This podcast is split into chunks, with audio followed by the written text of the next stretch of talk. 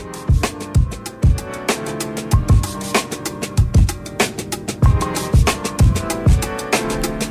Estamos 15 en punto y como te había anunciado desde el principio del programa, hoy tenemos a un invitado, pero invitado de lujo, sí.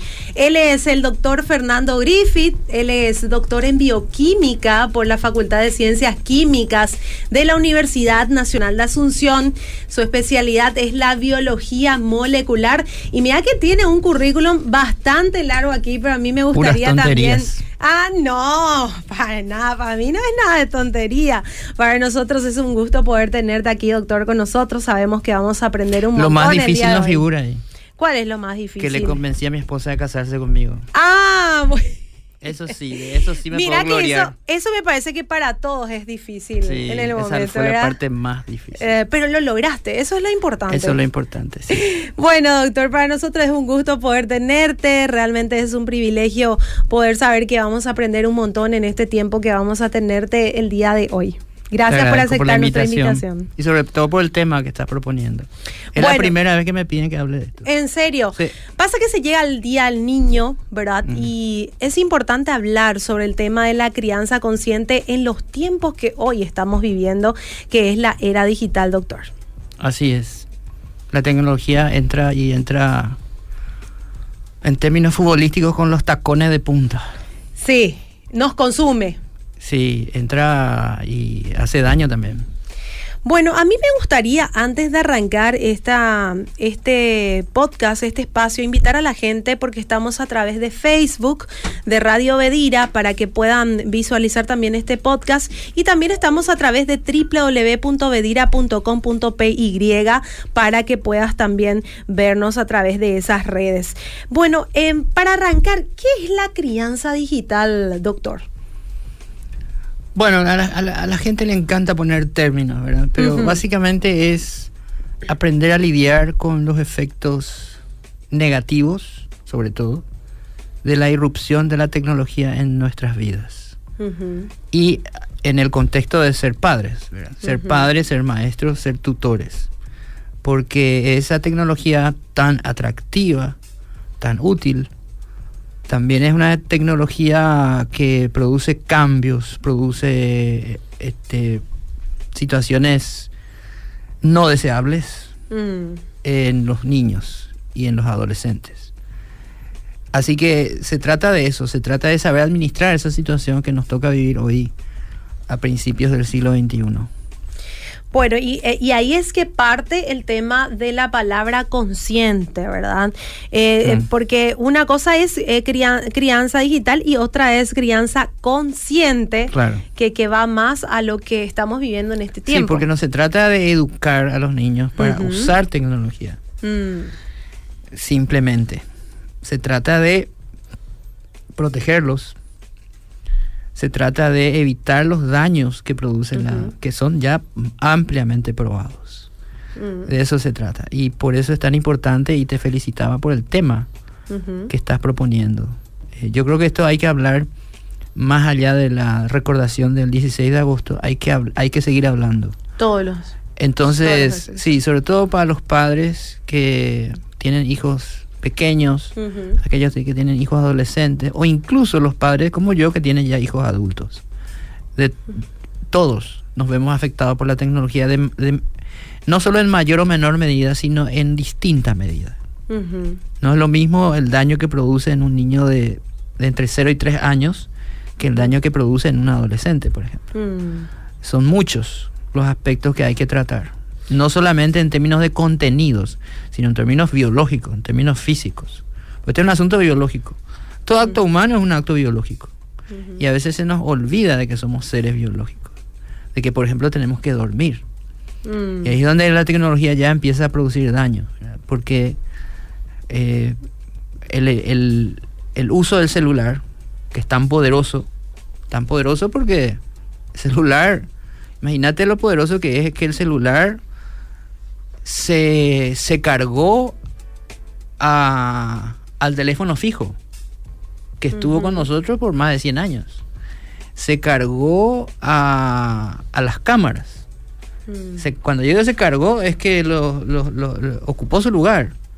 eh, hizo que algunas tecnologías desaparezcan.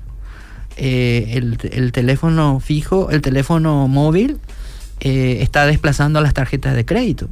Mm. El teléfono móvil está, eh, eh, está desplazando no solamente las cámaras, está desplazando la televisión. Sí. Está haciendo morir eh, eh, las, las computadoras. Las computadoras eh, no serían lo mismo. las laptops, las, las tablets. Realmente el teléfono celular, la penetración que tiene es muchísimo más amplia que una, que una computadora. ¿Por qué eso? Por, por la practicidad. Mm. Porque podemos hacer con el celular todo lo que podemos hacer con una laptop o con una, o con una computadora de mesa. Todo, absolutamente todo. No hay nada que no podamos hacer. Desplazó a la radio, el teléfono, el teléfono celular desplazó a, a los espejos, ¿no? Ahora yo cuando me pongo la corbata, yo no uso Mirá un el- espejo. mirás, eh, Claro, ponés selfie por y te supuesto, mirás así, ¿verdad? Por supuesto. No solamente las cámaras, la radio, la- los videojuegos, Mm, eh, las billeteras, mm. eh, los matrimonios, algunos matrimonios acabaron por el celular. Eh, Todo digitalizado. Entonces ahora. está ocupando un lugar central en nuestras existencias. Mm, Es una tecnología demasiado seductora, mm. pero que demasiado atractiva, pero que al mismo tiempo nos controla, controla nuestros tiempos, eh, produce efectos muy importantes a nivel del cerebro, del desarrollo del cerebro también, eh, y produce efectos que, que tenemos que conocer y tenemos que saber administrar esa tecnología porque es demasiado poderosa. Entonces, Mm. los ejemplos que te estoy dando son mínimos en relación a los que podíamos hablar. Vos me estuviste hablando de que no produce el mismo daño en un niño de 0 a 3 años que en un adolescente, ¿verdad? ¿Cuáles son esos daños que, que, que causa, por ejemplo, en un niño pequeño y, y cuál es la diferencia que causa en un adolescente? Bueno, primero tenemos que hablar de nuestro cerebro, ¿verdad? Eso- Mm. ese, ese maravilloso órgano que pesa un kilo trescientos más o menos y que es capaz de estudiarse a sí mismo. Es el único objeto del universo capaz de estudiarse a sí mismo. Y ese órgano es un órgano en desarrollo, es un órgano en el niño, es un órgano en desarrollo, pero en el adulto sigue estando activa la capacidad de aprender hasta el último día. Existe algo que se llama plasticidad neuronal Que nos permite seguir aprendiendo porque la- el aprendizaje es una modificación física del cerebro. Ocurren conexiones nerviosas entre neuronas. Es como que dos personas se, se toman de la mano y eso, eso, eh, cada persona representaría a una neurona.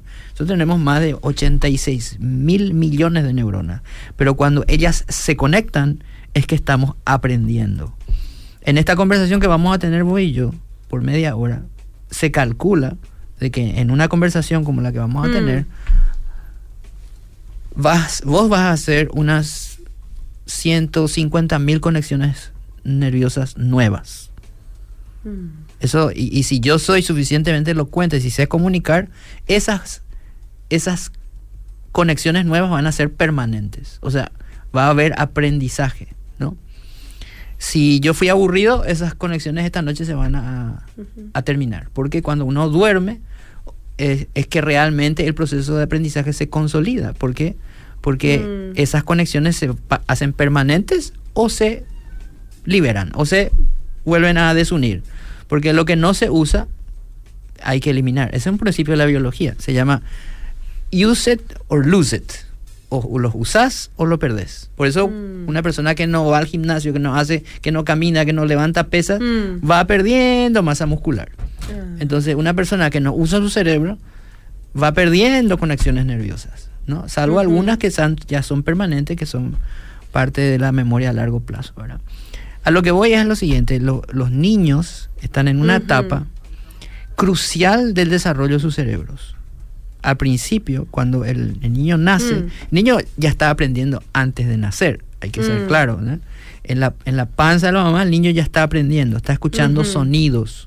Los sonidos van estimulando sus cortezas auditivas en el cerebro y sus células van aprendiendo a reconocer esos sonidos. No, todavía no puede ver, a pesar de que su corteza visual, que está acá atrás en la nuca, su corteza visual está lista, pero no, no, no ve porque, porque hay oscuridad dentro de la panza de la mamá. Al salir, Mm. entonces empieza algo que se llama estímulo, que es la palabra clave en biología. ¿Y qué es lo que el niño está mirando? El niño Mm. está observando los colores, está Mm. observando las texturas, está mirando el mundo en tres dimensiones para conocer la profundidad de los objetos, su tamaño. Si vos le pones una pantalla enfrente, vos estás interrumpiendo ese proceso, porque una pantalla es, es- son imágenes irreales en dos dimensiones.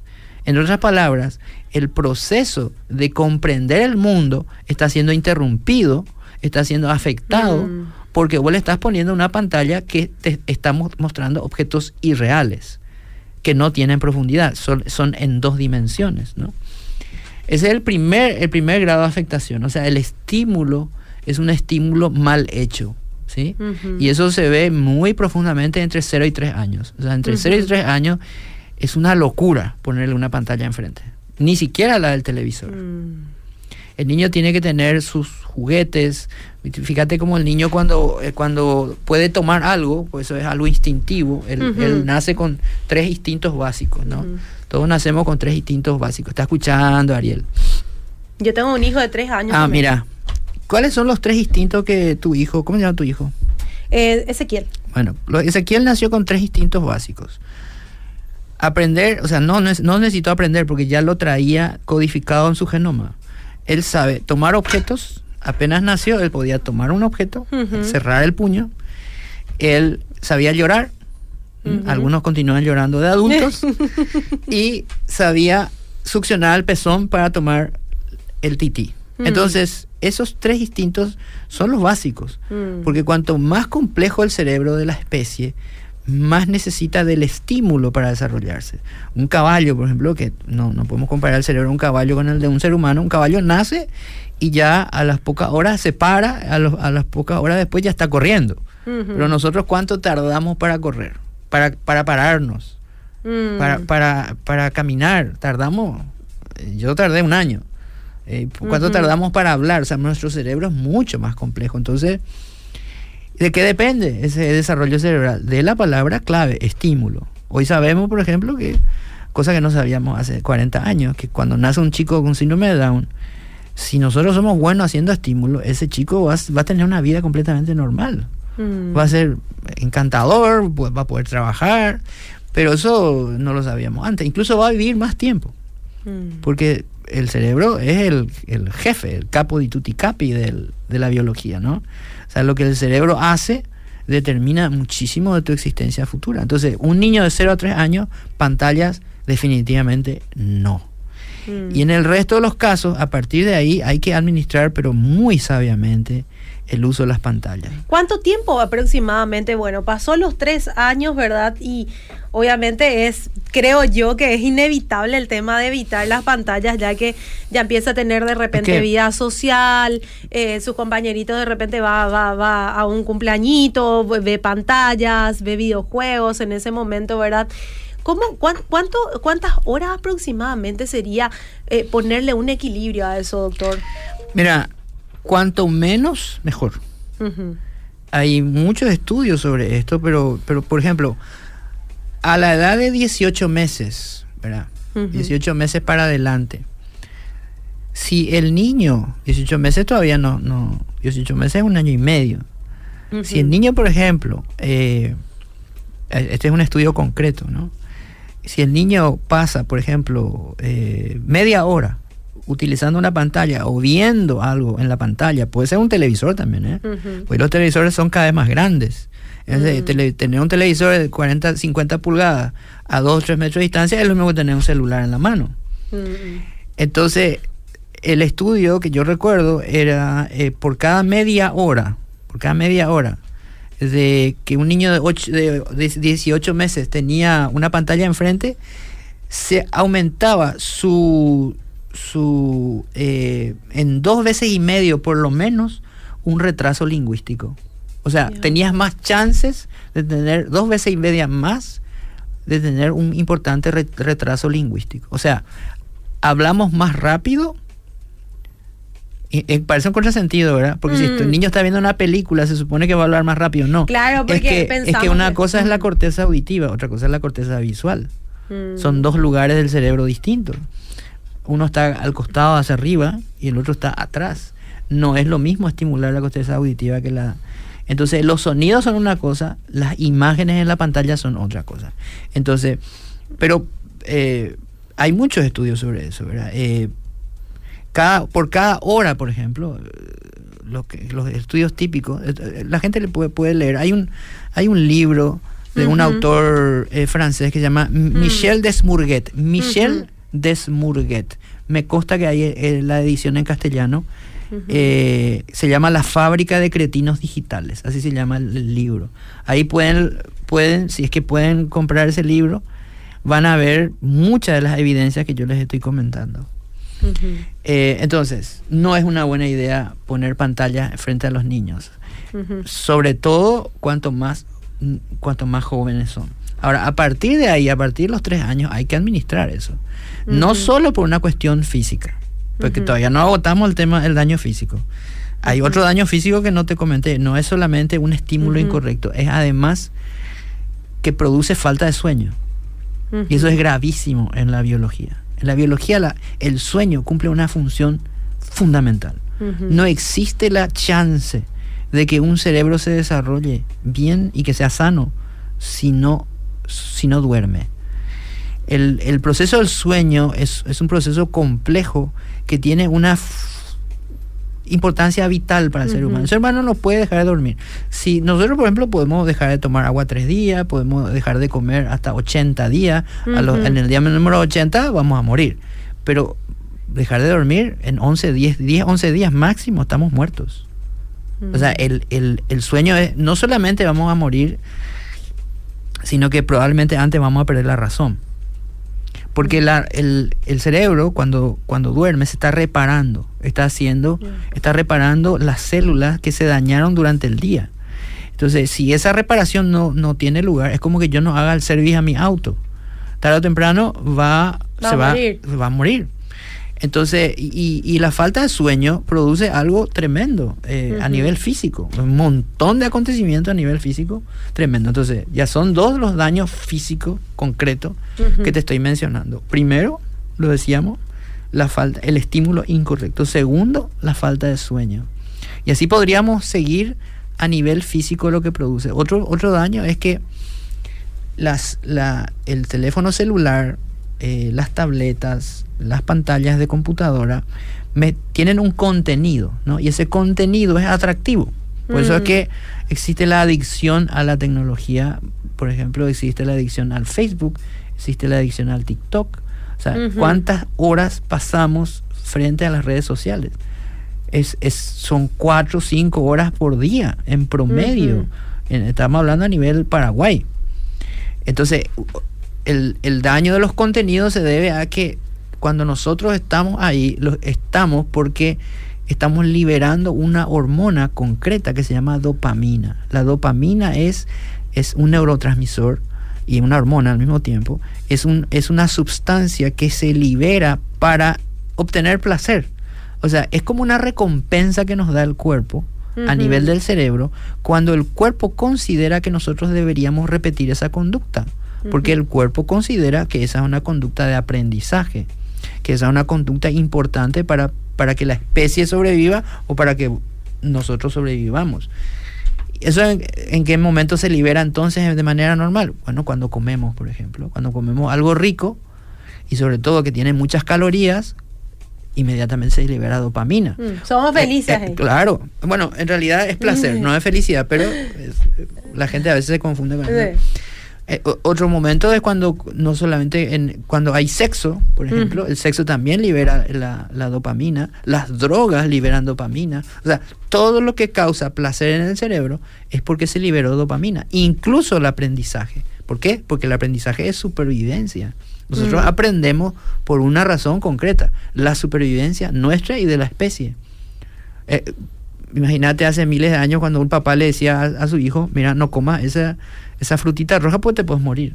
O sea, si el niño aprendía eso, sobrevivía. Si no aprendía eso, se moría. Entonces, el, el aprendizaje es para la supervivencia. Pero ¿cuál es el problema de la tecnología? Que es tan atractiva que también libera dopamina. Entonces, cuando uno está haciendo con el dedo así hacia arriba, el TikTok, ¿qué está haciendo? Está liberando pequeñas dosis de dopamina. Entonces, y eso, y eso sucede tantas horas al día. Nosotros tenemos como una subida al estilo de la droga, ¿verdad? Una subida, pero luego viene un bajón. Y en ese bajón, cuando, las, cuando esos neurotransmisores bajan, se produce un estado que todo el mundo conoce, pero que a lo mejor no sabe por qué se produce, que se llama ansiedad. La ansiedad sobreviene cuando la dopamina está muy baja. Y otras dopamina, serotonina, oxitocina, pero todas arrastradas por la dopamina. Mm. Entonces, la ansiedad, ¿qué es la ansiedad? Es como un temor, es como una, una inquietud, ¿verdad? Y, es un temor por adelantado de acontecimientos que nunca sucedieron ni van a ah. suceder, pero te agarra como un temor que no sabes explicar, una insatisfacción. Hay veces que cómo cubrimos esa, esa, esa ese bajón, cómo cubrimos esa ansiedad comiendo, por ejemplo, o volviendo a las redes sociales, a obtener nuestra pequeña, nuestra pequeña dosis de dopamina. Entonces, ¿pero qué, produce la ansiedad? Bueno, la, ansiedad es causante del 80% de las enfermedades del ser humano. Ansiedad, temor, es, es, devastador el efecto de la ansiedad. Y eso está produciendo las redes sociales a nivel de los adolescentes y los niños, y de los adultos también. Entonces, esa ansiedad ¿qué provoca? Provoca disminución de la, de la capacidad de, nuestro sistema inmunitario, provoca, eh, provoca, provoca depresión. La ansiedad es la puerta de la depresión y la depresión ya sabemos que termina a veces, a veces hasta en suicidio. Estamos hablando de cosas muy graves. Todas las tasas de suicidio en los últimos 10 años se duplicaron. Se duplicaron. Las tasas de muerte por sobredosis y a lo mejor la, puerta de la entrada de la droga es precisamente la ansiedad, se duplicaron también las muertes por sobredosis. Entonces, estamos viviendo un mundo difícil, mundo donde los padres tienen que entender estas mm. dificultades y tienen que administrar. Te estoy preocupando, ¿verdad? Todo lo no, que no, no, no, no, no, no, es que tengo preguntas también, por eso estoy viendo nomás acá. No, eh, te estoy escuchando eh, atentamente. estamos viviendo una crisis a nivel global de, eh, de la irrupción, es, es, una crisis mundial de la... Todavía ni hablamos de otros efectos. Así como, así como aparece la ansiedad, así como aparece la ansiedad, también, y así como aparece la depresión, también disminuye la memoria y la atención. Imagínate, como si ya no fuera... ¿Por qué afecta la memoria y la atención? Porque nosotros tenemos algo en, en, en la corteza prefrontal, acá, ¿sí? Todo esto se llama corteza prefrontal. Y toda esta zona que está hacia adelante, la corteza prefrontal, está encargada de cuatro cosas muy importantes. La atención, la concentración, que no es lo mismo, la resolución de problemas, ahí es donde somos inteligentes o no. Y en cuarto lugar, algo quizás lo más importante, el control de los impulsos. Una persona que tiene una lesión acá, sobre todo acá encima del ojo izquierdo, acá, en esta zona es más crítica todavía, no puede controlar sus impulsos tiene ganas de, no sé, pegarle a su suero, le pega, porque no se puede controlar. Tiene ganas de, comer hasta, hasta vomitar, pues comerá hasta vomitar, porque no puede controlarse, ¿sí? Y eso se desarrolla en los niños y es, su proceso de madurez es precisamente el gran desarrollo de la corteza prefrontal. El niño, por ejemplo, no puede esperar. Mm. Cuando, cuando eh, Ezequiel, por ejemplo, si quiere tomar helado, quiere tomar helado, punto. bueno, vas a negociar con él, va así, no sabes qué Ezequiel, mm. eh, a, las, a las 10 vamos a comer la manzana y, esta, y el sábado, si, si, si va todo bien, te vamos a tomar helado. No, no, él no te va a decir que sí, él va a querer ahora. ¿Por qué? Mm. Porque el niño no tiene todavía el control de los impulsos, tiene algo que en neurociencia se llama gratificación no diferida. O sea, él ahora, ahora, ahora quiere. Mm. No puede esperar por un bien mayor. Entonces, esas cuatro cosas están siendo afectadas porque hay un, lugar especial que se llama sistema reticular activador ascendente, donde nosotros desarrollamos la, el foco hacia algo. Por ejemplo, si yo me voy a enfocar en esta conversación, mi sistema activador reticular ascendente tiene que estar activado. Mm. Pero ¿qué pasa con la tecnología? La tecnología interrumpe ese proceso. Mm. ¿Por qué? Porque la tecnología todo el tiempo me está, me está. ¿Vos vos viste lo que son esos videos de, de las redes sociales? Sí.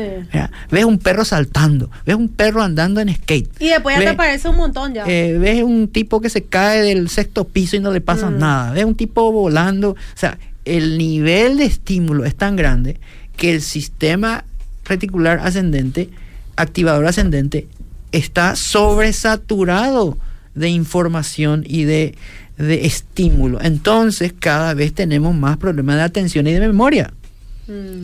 y también de control de impulsos. O sea, nosotros estamos realmente, no les quiero preocupar, pero es algo de lo que hay que Mm. ocuparse, porque Sí. si no, miren, eh, gran parte de los problemas educativos que hoy tenemos no es solamente la ineficiencia en las escuelas o que se caiga el techo, Sino la falta de atención también. sino la erupción de la tecnología. Y a mí me, Sí. me preocupa que a nivel, no sé, a nivel de las decisiones políticas, se piensa que la tecnología es la panacea de la educación. No, la tecnología puede ser el puede ser la pala que cava la tumba de la educación también.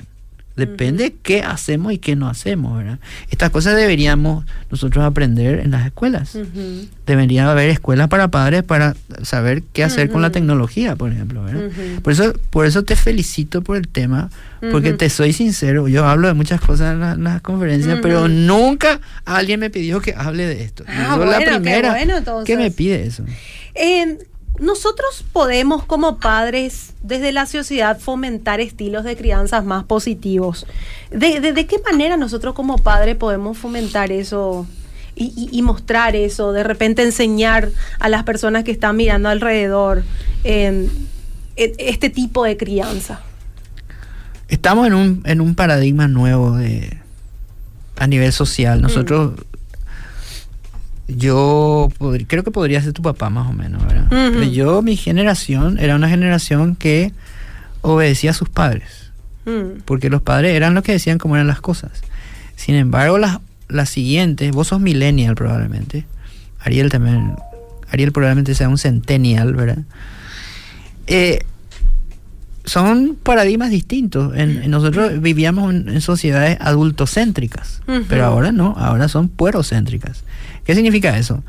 Que hemos perdido los, los adultos la autoridad sobre nuestros hijos mm, son nuestros hijos los que ahora, y eso es un cambio cultural demasiado importante. Yo le hago un llamado a los padres, sobre todo los padres jóvenes como Mm. vos que tienen hijos pequeños, ¿verdad? que consideren eh, recuperar el control sobre eh, quién es el que pone las reglas en las casas. ¿verdad? mm. Yo conozco muchas casas donde las reglas las ponen los adolescentes y los niños incluso. ¿eh? Ahora, nosotros, si le amamos a nuestros hijos, amar es en primer lugar proteger. En primer Mm. lugar. Después se va a hablar otra cosa. Pero en primer lugar es proteger. El papá tiene que cumplir su función de papá, que es Mm. proteger a su familia. La mamá también. Si nosotros no hacemos... un- miren, la- los niveles de obesidad se están disparando. Sí. ¿Y qué tiene que ver eso con la tecnología? Muchísimo. Los niveles de tabaquismo se están disparando. Aunque sea un contrasentido, porque ahora el tabaco ya no es solamente el tabaco, ahora el- es el vape. Mm, Y el vape sí. ahora ya viene con, con THC en algunos casos, ¿verdad? Con la tetrahidrocannabinona que viene de la marihuana. Está, están subiendo los niveles de anorexia, de bulimia, de- están subiendo los niveles de conducta- condu- conductas sexuales complejas, por no decir... Bueno, son parafilias, parafilias que vienen de la, del consumo de la pornografía por parte de niños. Cada vez más niños, hablando de dopamina, están enganchados a la pornografía. Y el problema con la pornografía es que empieza de una manera, pero termina de otra. Ujú. ¿Por qué? Porque toda droga, y esto funciona como una droga, tiene algo que se llama tolerancia. ¿Qué significa eso? Que, la, que una droga produce un efecto la primera vez y la persona intenta de manera inconsciente volver a sentir lo mismo una y otra vez, para lo cual tiene que aumentar la dosis. Pero. ¿qué es la, aumentar la dosis en la pornografía?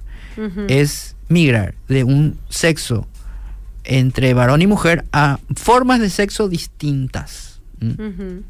Me refiero a, eh, a todo lo que ustedes ya se imaginan. Incluso parafilias que tienen que ver con, con otras conductas que son ya in- innombrables en una radio hasta ahora, ¿verdad? Lo que quiero decir es que muchos, muchos, muchas de las violaciones hoy, porque también es- aumenta la violencia, tienen que ver con el consumo de una pornografía. ¿Y de dónde viene eso? La pornografía antes, ¿en qué consistía? En los años 60, 70, 80. En ir al kiosco a comprar una revista. Revistas. ¿Y hoy en qué consiste? Abrí tu celular. Pero y claro, o sea, un niño con un celular, un niño en sexto grado, quinto grado, cuarto grado, tiene acceso a la pornografía. Es más, les cuento algo. Yo soy muy amigo de algunos miembros de nuestro, nuestras fuerzas policiales. Y ellos tienen una división que es la división anti, eh, ciberbullying, ¿verdad? Y, y todo lo que implica la tecnología. Gente muy profesional, les cuento. Y ellos también eh, en el tema antisecuestro, tengo muchos amigos, y ellos me cuentan que había sido que los jóvenes. Y esta información algunos jóvenes van a escuchar y eh, estoy revelando un secreto de ellos, había sido que ellos tienen varios perfiles, no uno. El 80% tiene más de un perfil. O sea, tiene un perfil para que para ser controlado por los padres y otro perfil sin su nombre, sin fotos personales, en algunos casos, en otros casos incluso con fotos personales. Y con ese otro perfil es que están haciendo cosas que los padres no admitirían. Mm. Y en ese otro perfil es de donde viene el ciberbullying.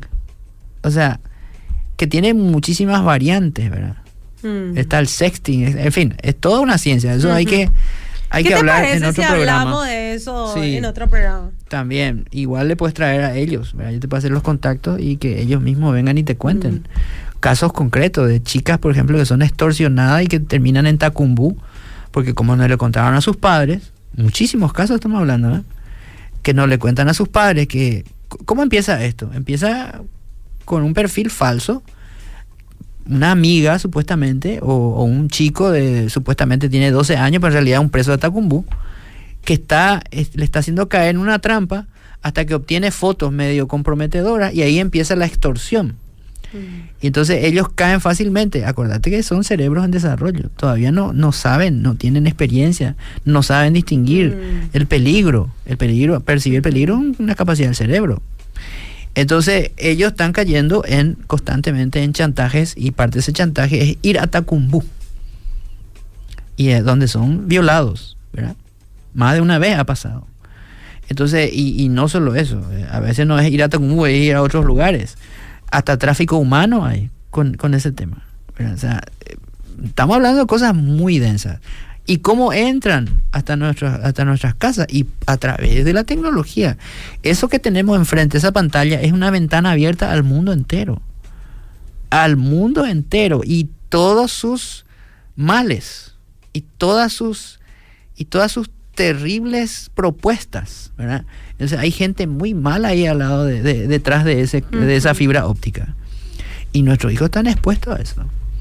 Entonces le- a un llamado a, a los padres a considerar formarse en estas cosas Mm. que esta charla no, no- que ellos no, no, no esperen a la próxima vez que vos me invites o que no que, que ellos hoy mismo si es posible empiecen a observar conductas en sus Ujú. hijos empiecen a controlar sus redes sociales empiecen a y, y- y les cuento ni siquiera es, es factible controlar todo lo que hacen si ellos tienen eh, eh, momentos eh, en los cuales ellos están solos con su tecnología probablemente tenga- tengan perfiles falsos ¿verdad?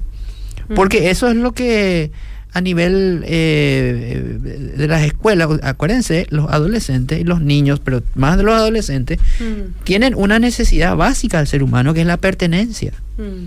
ellos quieren pertenecer al grupo. Entonces, en esa, en esa necesidad de pertenencia, están dispuestos a hacer cosas que nosotros ni nos imaginamos. Mm. Eh, Están los desafíos.